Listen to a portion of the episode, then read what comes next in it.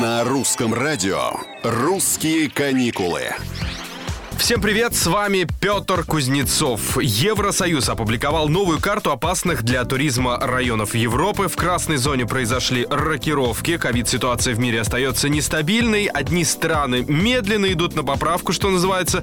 Другие сигнализируют о напряженной эпид-обстановке. Итак, на сегодняшний день картина улучшилась во Франции, Португалии и Исландии. Но до зеленого списка они пока не дотягивают. Там все еще три страны. Чехия, Венгрия Венгрия и Польша, а также испанский регион Астурия.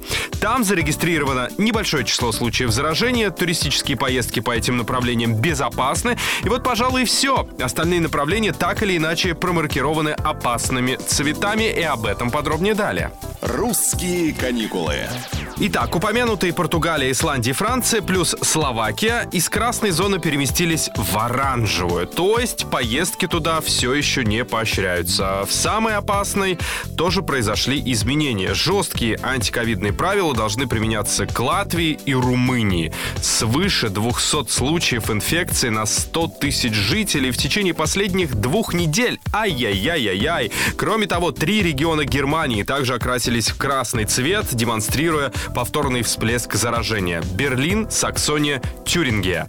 Государствам-членам ЕС настоятельно рекомендуется ввести требования о предварительном тестировании и карантине для всех лиц, прибывающих из стран и регионов, включенных вот в эту вот красную зону. Есть и два направления, которые были указаны в сообщении ЕС как темно-красные.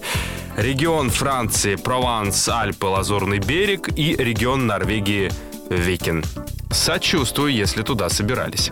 На сегодня все. Это «Русские каникулы». И здесь мы помогаем вам как-то перемещаться по миру. Пока.